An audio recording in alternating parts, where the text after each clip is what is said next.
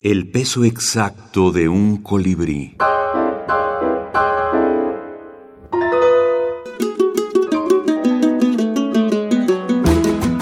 La minificción en cuentos, poemas y leyendas. Había una vez un canario pintado de fosforescentes colores que tenía una amiga llamada Loris.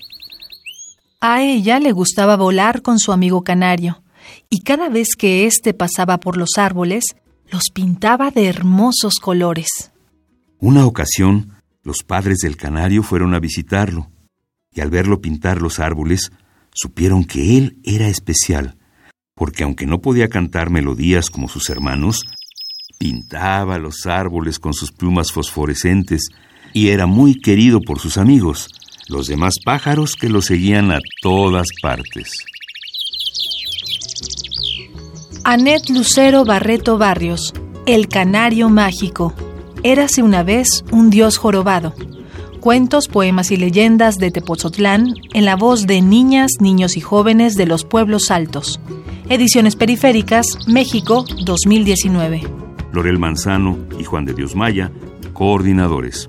Eh, en el momento en el que la escritora Lorel Manzano, que es jurado permanente de nuestro concurso, y un servidor, nos dimos a la tarea de seleccionar los cuentos.